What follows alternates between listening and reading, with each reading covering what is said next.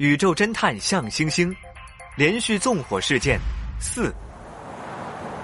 黑夜给了我黑色的眼睛，我却用它来寻找光明。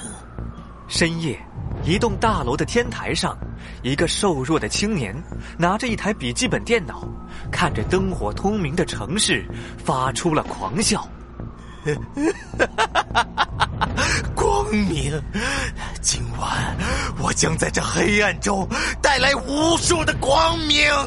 青年打开笔记本电脑，屏幕的光照在他的脸上，他高高举起右手，对着笔记本上的回车键重重敲下。燃烧吧，燃烧吧！四周还是一片平静。瘦弱的青年又用力敲了几下键盘，可是依旧没有任何反应。怎么回事？这不可能，不可能！没什么不可能的，纵火犯，你太小看我们了。是谁？青年猛地回过头，发现一大一小两个身影，从他背后的黑暗中缓缓走出。我是警察，快放下你手里的东西，立刻放弃抵抗。我可以算你自首。是黑东和向星星。黑东从怀里掏出了银白的手铐，青年难以置信的看着两人。你们，你们是怎么发现我的？不可能！刚才我们不是说了吗？没什么不可能的。向星星举起右手，星星一样的印记散发着淡淡的荧光。他竖起一根手指，指向青年手里的笔记本电脑。还没有注意到吗？这一带的网络已经全部被我们断开了。什么？青年惊讶的低下头，这才发现笔记本电脑的右下角，网络连接的位置显示着一个大大的红叉。向星星用锐利的目光看向青年：“你的诡计早就被我们拆穿了。”你在如此短的时间里接连两次纵火，不管怎么说都太过频繁了，所以我判断你已经到了一种疯狂的地步，疯狂到享受纵火的乐趣。对于这样的人来说，一定会选择一个可以看得到火焰的地方，比如像这样的天台。青年的额头上不断的冒出大颗的汗珠。很显然，向星星完美的推理出了事件的真相。他竖起第二根手指，向前迈出一步。同时，你的轨迹必须依赖网络才能实现。有网络和天台，要同时满足这两个条件，搜索的范围就一下子减少了很多。看看你的周围吧。青年慌张的朝周围望去。在附近的大楼上，闪烁着一盏又一盏的信号灯，一个又一个穿着警服的身影把他彻底包围在中间。每个符合条件的地方都有警察在等着你，你就是插上翅膀也逃不出去了。现在束手就擒吧！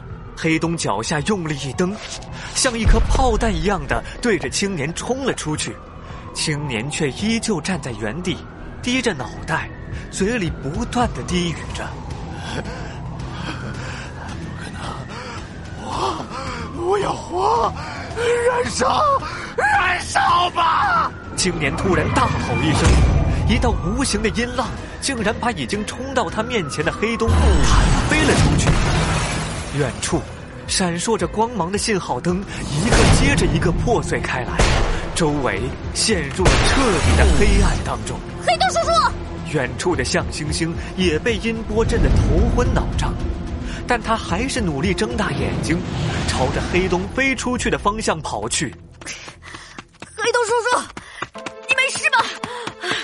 黑洞已经晕了过去，突然起来的冲击波把黑洞重重的砸到了天台的大门上，一道鲜血从他的额头上缓缓流下。这到底是怎么回事？难道他随身携带了声波武器吗？可是我明明看见，他只是吼了一声：“黑洞叔叔，黑洞叔叔，黑洞叔叔！”竟然还有一个小鬼没有倒下去，真是奇怪呀！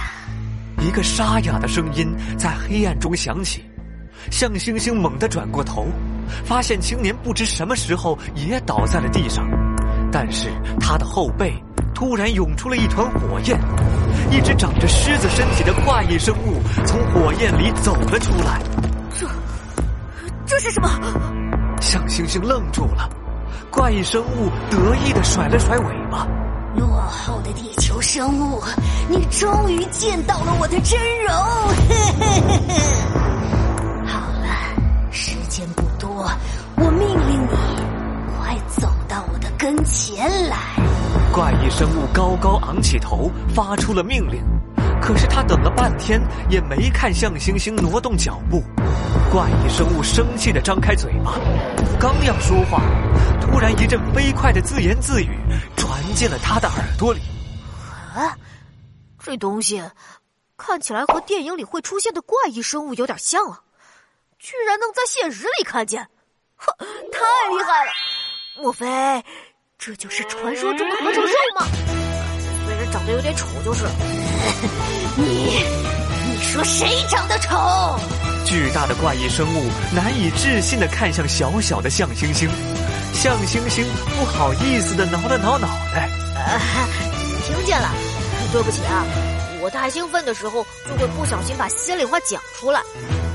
那个老师说过，长得丑没关系，最重要的是心灵美。没准你很丑，但你很温柔。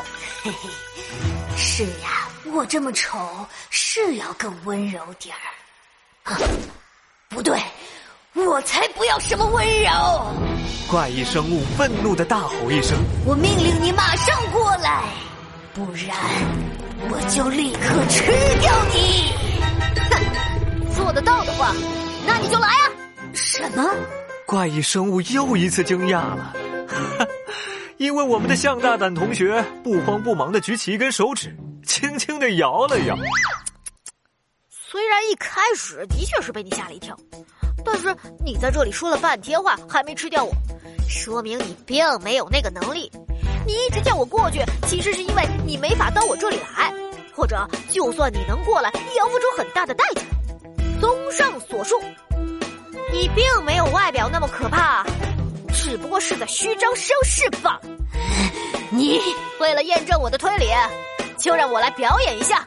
在怪异生物疑惑的眼神中，象星星把手指放到了自己的眼皮底下，他张开嘴巴，吐出舌头，做了一个十分欠揍的鬼脸。做个鬼脸吓死你！